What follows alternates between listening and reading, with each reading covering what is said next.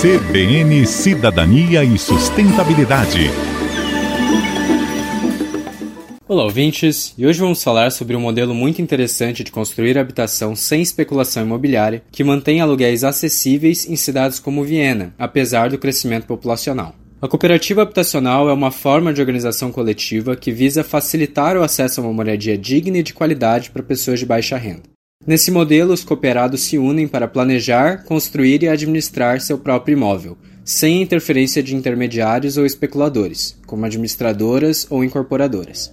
Assim, eles conseguem reduzir os custos, democratizar as decisões e fortalecer laços comunitários. Uma das cidades onde isso é mais presente é em Viena, na Áustria. Lá, cerca de 60% da população vive em imóveis de propriedade pública ou cooperativa, que recebem subsídios e incentivos do governo municipal, principalmente na forma de um crédito fácil e de longo tempo para pagamento, da mesma forma que é dado para as construtoras que fazem Minha Casa Minha Vida, mas nesse caso, sendo dado diretamente para as pessoas que vão comprar a casa.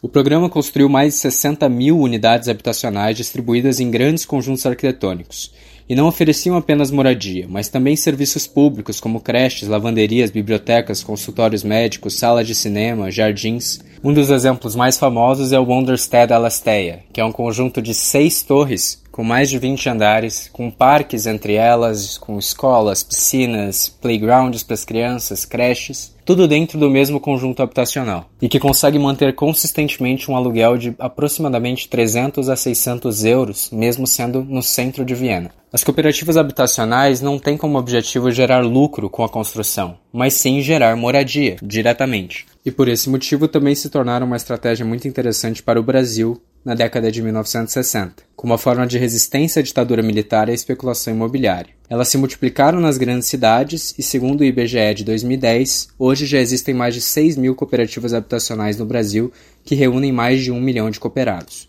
No entanto, aqui no Brasil, as cooperativas habitacionais enfrentam diversos desafios, como a falta de recursos financeiros, a falta de linhas de crédito, burocracia, irregularidade fundiária e falta de reconhecimento e apoio do poder público como uma solução legítima para a crise imobiliária, apesar de ser a única solução que foi comprovadamente testada e funciona muito bem para gerar habitação sem precisar de grandes subsídios do governo. Cooperativas habitacionais não apenas fornecem habitação a um preço digno, mas elas também balizam o valor do aluguel do mercado privado, que em países sem acesso a uma alternativa cresce desenfreadamente, como em Londres, na maioria dos países nórdicos e nos Estados Unidos, que estão vivendo uma das maiores crises imobiliárias da sua história. Será que o Brasil consegue aprender com os principais modelos que funcionaram para acabar com esse problema antes que ele se torne grande demais?